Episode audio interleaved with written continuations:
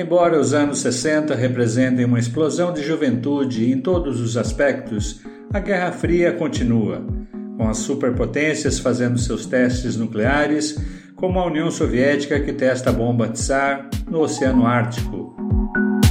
O ano de 1961, igual ao que vai ser a cada ano desta década, está repleto de acontecimentos e as nossas manchetes são a bem brasileira bossa nova conquista o mundo lá fora.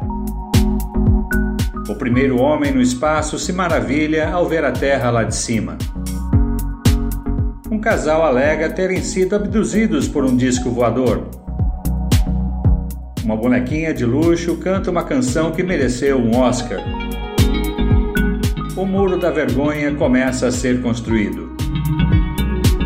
Preparado para mais uma viagem? O Homem da Manchete. Você viajando no tempo.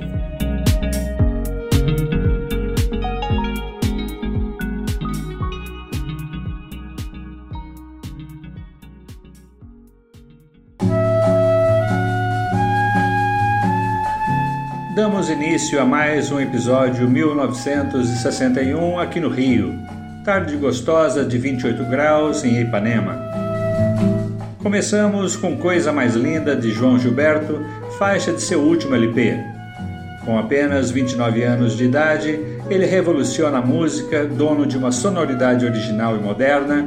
Ele não só conquista o Brasil, mas também os Estados Unidos, a Europa e o Japão, onde a sua música alcança e encanta. A bossa nova é João Gilberto, que é seu criador, formatador, a sua marca. Em meio à bitomania, ele vai ganhar um Grammy, o Oscar da música, juntamente com o saxofonista Stanley Getz. Estamos no Bar Montenegro, mais conhecido como o Bar do Veloso, onde tem esses bolinhos de bacalhau que são uma delícia. O bom gosto vai muito além com esta canção Coisa Mais Linda que toca na Rádio Mauá. A primavera da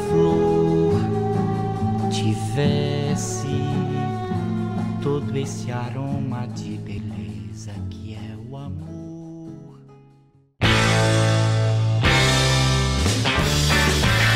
Aqui no The Cavern Club, na rua Matthew, centro de Liverpool. Noite fria de 6 graus lá fora, mais quente aqui dentro. O grupo The Beatles está tocando.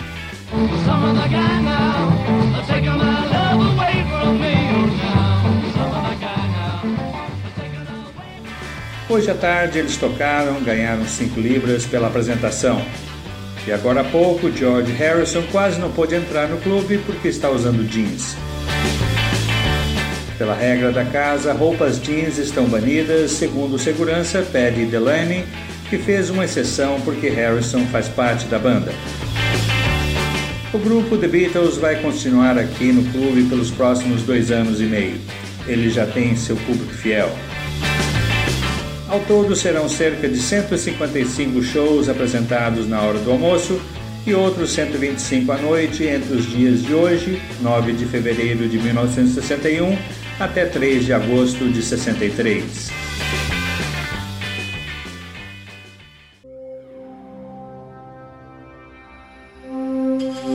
De volta à base de lançamento de foguetes em Baikonur, no Cazaquistão. Manhã de 3 graus do dia 12 de abril, 9 horas e 7 minutos, horário de Moscou. A bordo do Vostok 1 está o cosmonauta Yuri Gagarin. A nave está acoplada ao foguete Soyuz R-7 e daqui a pouco ele estará a 315 km de altitude num voo automatizado em órbita da Terra. Com 27 anos de idade, o cosmonauta foi selecionado de um grupo de 20 para esta missão depois de um rigoroso teste físico e psicológico. 1,57m de altura, pesando 69 quilos, ele coube confortavelmente na cápsula. Ao regressar de sua missão, ele dirá: Orbitando a Terra na espaçonave, vi quão lindo é o nosso planeta. Gente, vamos preservar e aumentar essa beleza, não destruí-la. Gagarin é o primeiro homem a voar em órbita da Terra. Mais uma vez, os soviéticos saem à frente dos norte-americanos na corrida espacial. Yuri Gagarin ganha fama e uma estátua será erigida em sua homenagem. Porém, aos 34 anos de idade, o avião MiG-15 que pilotava cai, custando-lhe a vida. Acidente cuja causa jamais será explicada.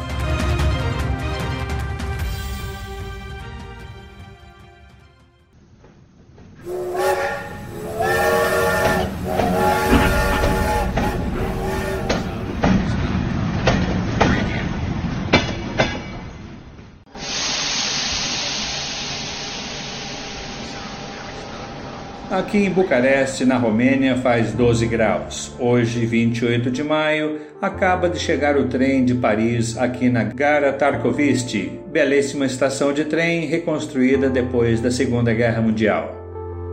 Esta é a última viagem do Orient Express no trecho Paris-Bucareste. Depois da guerra, sob a cortina de ferro do comunismo, houve uma enorme queda na qualidade de serviço oferecido pela companhia neste país. No entanto, ainda traz o seu charme e cruza paisagens incríveis, como as da Transilvânia, que é referência no livro Drácula de Bram Stoker. Jamais esquecida na literatura, também é o ambiente para o assassinato no Orient Express de Agatha Christie. No futuro, a linha de trem fará parte de From Russia with Love, filme do agente britânico James Bond. A linha de trem mais famosa da Europa ainda vai recuperar o seu glamour das longas viagens que interligam o Ocidente ao Oriente até a capital turca Istambul.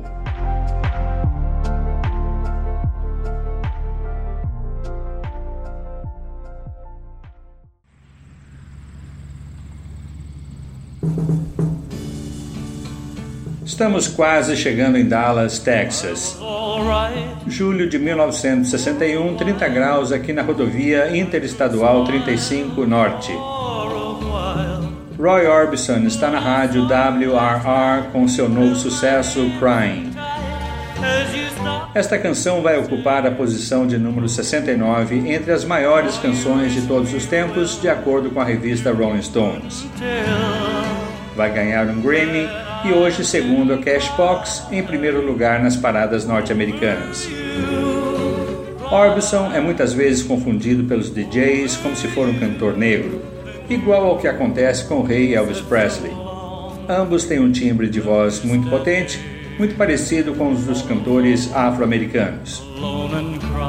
O cantor, também conhecido como The Big O, será sempre lembrado por suas baladas sobre amores perdidos por suas melodias ritmicamente avançadas, seus óculos escuros e o seu inconfundível uso de falsetes.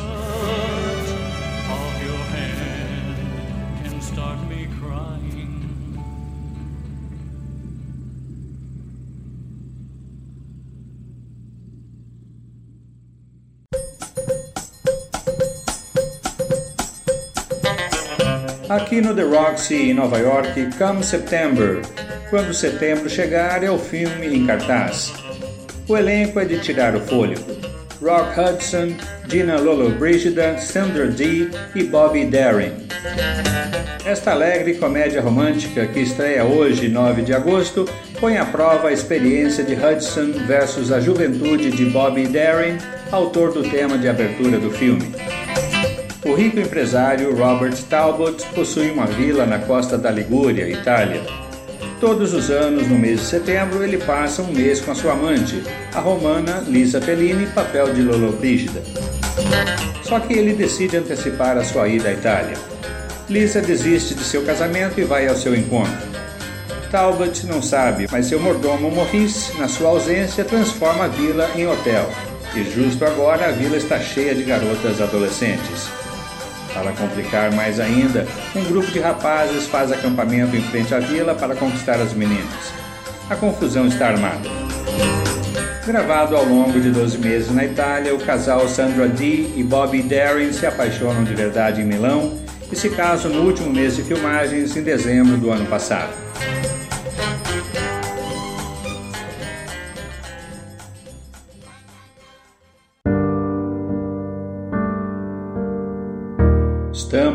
Lado ocidental de Berlim, na Alemanha. A situação está muito tensa hoje, dia 13 de agosto de 1961. O arame farpado que separa o lado ocidental do oriental está sendo substituído por um muro. O lado de lá é de supervisão soviética, onde há forte censura e falta de liberdade. A população local vive com medo da polícia secreta, a Stasi, que tem informantes em toda parte. No entanto, quase não consegue impedir que muitos busquem refúgio no lado ocidental. Seguindo as ordens de Walter Ulbricht, líder do Partido Comunista Alemão e de Nikita Khrushchev, esta barreira física terá uma extensão de 43 quilômetros ao longo da fronteira das zonas francesa ao norte, a britânica ao centro e da americana ao sul. Além dos seus 4,20 metros e 20 de altura, também serão erguidas 300 torres de vigia e 260 canis. A Zona da Morte, como será conhecida, terá uma largura de 100 metros com mais obstáculos. O Muro de Berlim, ou Muro da Vergonha, ao longo dos seus 28 anos de existência, cerca de 140 pessoas morrerão ao tentar a sua travessia em busca por liberdade. Remember, these people are risking their very lives to taste something we too often take for granted: liberty. Sua queda terá início em 9 de novembro de 1989 e resultará no ano seguinte a reunificação das duas Alemanhas.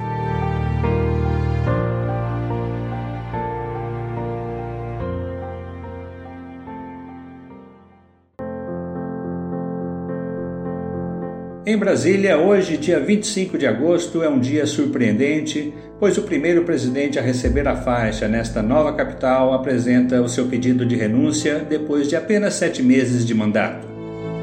Jânio Quadros sempre foi independente, apesar de pertencer ao partido da UDN.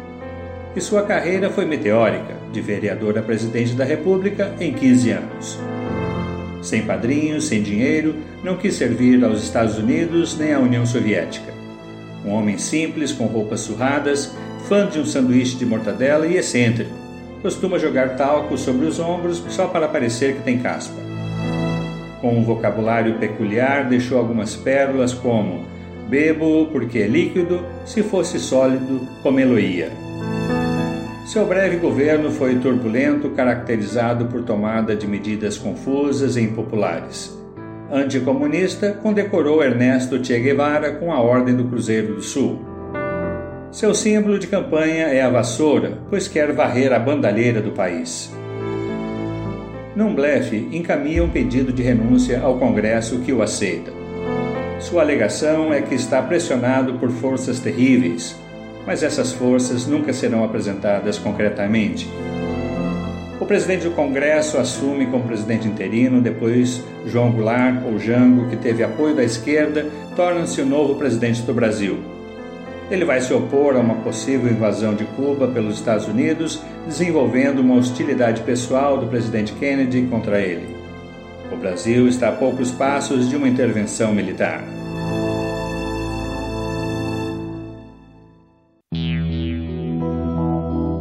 Casal Betty e Barney Hill voltam de férias do Quebec para Portsmouth, em New Hampshire. Dirigindo pela Rota 3, onde circula poucos carros, eles veem uma luz brilhante no céu. Logicamente, era um satélite de comunicações, pensa o casal. Parando o carro para caminhar com seu cachorro Delcy e preocupado com ursos, Barney carrega uma pistola que estava na mala do carro, um Chevrolet Bel Air 1957 segue em viagem, e a luz reluzente continua ali, como que o seguindo, se movendo ou parando a certa distância. Até que ela se coloca diante de seu carro, cerca de 20 metros de altura a uns 30 metros de distância. É uma nave. Barney desce do carro, munido de sua pistola e binóculos. Em certo ponto, ele tenta ver o que acontece. Ele avista entre 8 e 11 vultos humanoides olhando para fora da janela da nave. Em seguida, uma voz diz: Fique onde está e continue olhando. A nave se move e fica acima da sua cabeça. Em desespero, Barney volta correndo para o carro, gritando: Eles vão nos pegar! Ele entra no carro, sai em alta velocidade e voltam para sua casa. Hoje, dia 19 de setembro, o casal alega que foram abduzidos. O casal Hill, mais tarde, relata que começaram a experimentar uma alteração do seu estado de consciência que os deixou com a mente entorpecida e que sentiram uma sensação de formigamento em seus corpos. Betty percebe algo intrigante em suas roupas rasgadas e repletas de um pó rosado. O casal tenta reconstituir o fato através de desenhos, mas suas mentes parecem ter sido fragmentadas e apenas um ou outro detalhe é lembrado isoladamente. Em 21 de setembro, eles vão procurar a Força Aérea e seus relatos serão encaminhados para o projeto Livro Azul. Céticos dirão que o casal devia ser propenso a imaginações. O médico que acompanhou o caso dirá que tudo foi uma aberração psicológica singular. Será?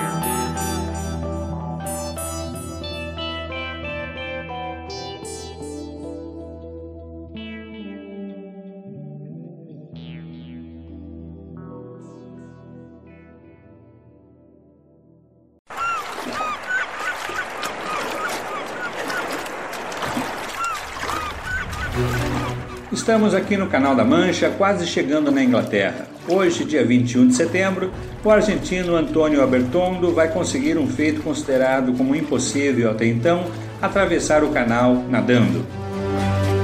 Abertondo é a primeira pessoa a concluir a travessia de ida e volta em um tempo de 43 horas e 10 minutos, com apenas um intervalo de descanso de 4 minutos na França.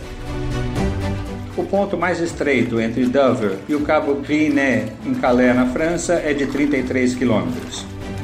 Vários nadadores já tentaram a façanha ou vão tentar fazer a travessia no futuro. Em 1875, uma pessoa provou que era impossível atravessá-lo a nado. A ameaça de hipotermia, tempo imprevisível e a necessidade de reforço energético constante torna a tentativa um desafio à resistência humana. Ao longo dos anos, muitos tentaram e desistiram depois de algumas horas. Hoje é dia de festa aqui na Inglaterra. Todas as honras vão para Antônio Abertondo, que já havia tentado a travessia nos anos de 1950, 51 e 54, mas hoje ele é um vitorioso.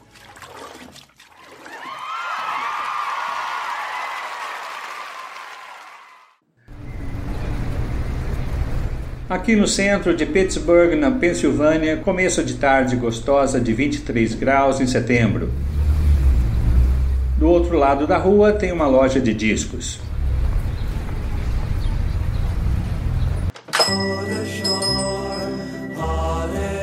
Estamos na National Record Mart e a música que ouço aqui dentro é Michael Rode the Boat Ashore ou apenas Michael da banda folk americana The Highwayman. Michael é uma canção antiga, da época da Guerra de Secessão ou Guerra Civil entre os estados do norte da União e os estados do sul, confederados, que mantinham os negros escravizados em suas fazendas nos Estados Unidos. E era justo durante as colheitas que os negros cantavam canções chamadas espirituais. Charles Pickard Ware, ao supervisionar as plantações, compôs a letra em 1863 com trechos dessas canções.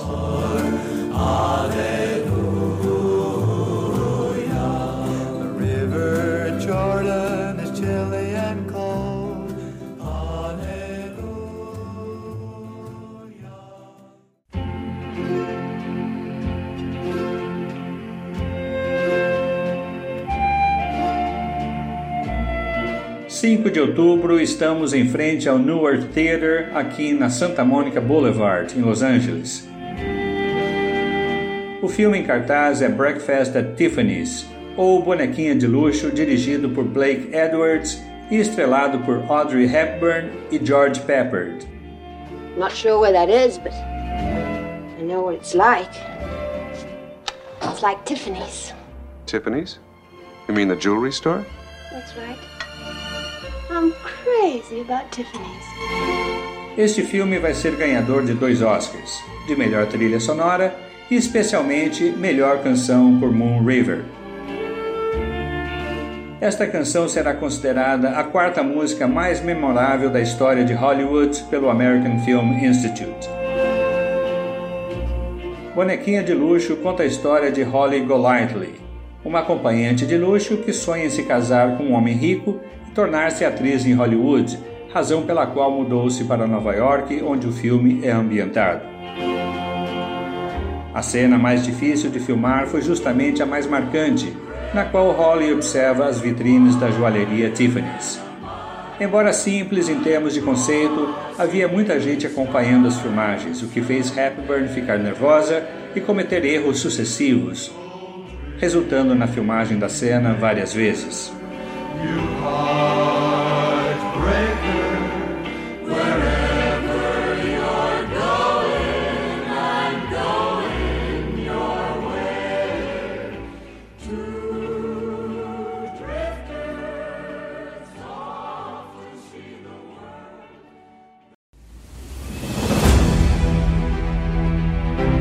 Agora na capital Havana, em Cuba. Fidel Castro acaba de fazer um longo discurso hoje, dia 2 de dezembro de 1961. E o que ele afirma vai chocar o país e causar uma longa dor de cabeça para os norte-americanos. Em abril deste ano, La Batalha de Girón, ou a invasão da Baía dos Porcos por grupos paramilitares anticastristas, foi frustrada. A Brigada de Assalto, como era chamada, foi treinada pela CIA com apoio das Forças Armadas dos Estados Unidos. Depois de três dias de luta, Fidel declarou a vitória sobre o imperialismo americano. As tropas de Castro fazem 1.100 prisioneiros, a maioria deles jovens cubanos exilados e que voltaram ao seu país para libertá-lo. Todos pensam que serão fuzilados, mas serão soltos após intensas negociações no Natal de 1962 serão libertados em troca de 53 milhões de dólares em alimentos e remédios. Inicialmente, por causa do embargo americano, Fidel queria 500 tratores pelos prisioneiros. Mas voltando ao discurso de hoje, Fidel Castro declarou: Eu sou marxista-leninista e serei até o fim de minha vida. Com essas palavras, ele sela o destino de seu país e de como será comandado. Embora muitos tenham achado que era um truque para obter apoio financeiro e militar da União Soviética, ele de fato será o governante que mais tempo ficará no poder no mundo moderno, em regime comunista.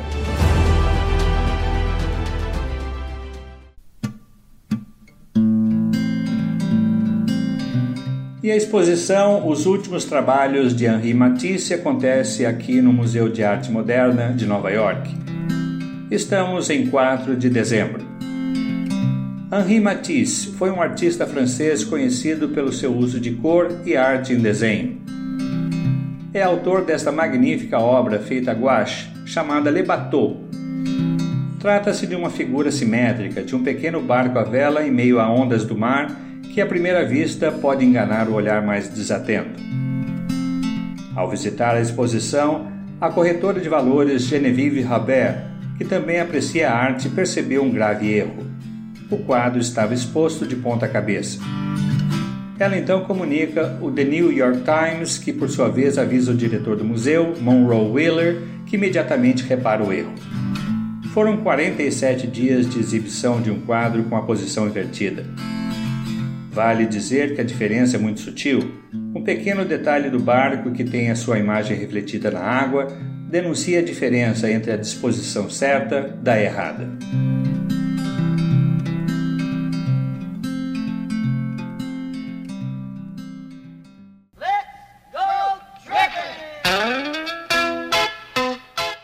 De dezembro, de volta à costa oeste, na Califórnia. Faz 20 graus aqui em Santa Mônica e estamos no bar e restaurante The Galley, nos deliciando com frutos do mar e ouvindo na rádio KPMJ de Los Angeles um estilo musical inédito, um subgênero do rock and roll associado à cultura do surf. É o surf rock, música instrumental caracterizada pelo som de guitarra reverberizada. Acrescentando uma letra, ela passa a ser vocal, como para a banda The Beach Boys.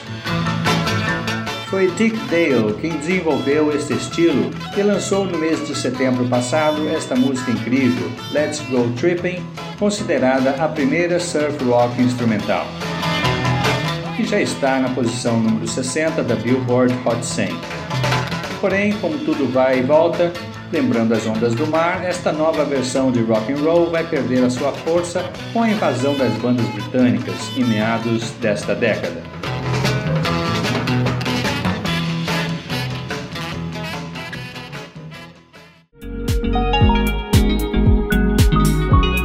Terminamos o nosso episódio. E 1962 logo vai estar chegando com manchetes para lá de interessantes. Fiquem conosco. Divulgue este podcast e nos siga nas redes sociais. Obrigado pela audiência. O Homem da Manchete. Você viajando no tempo.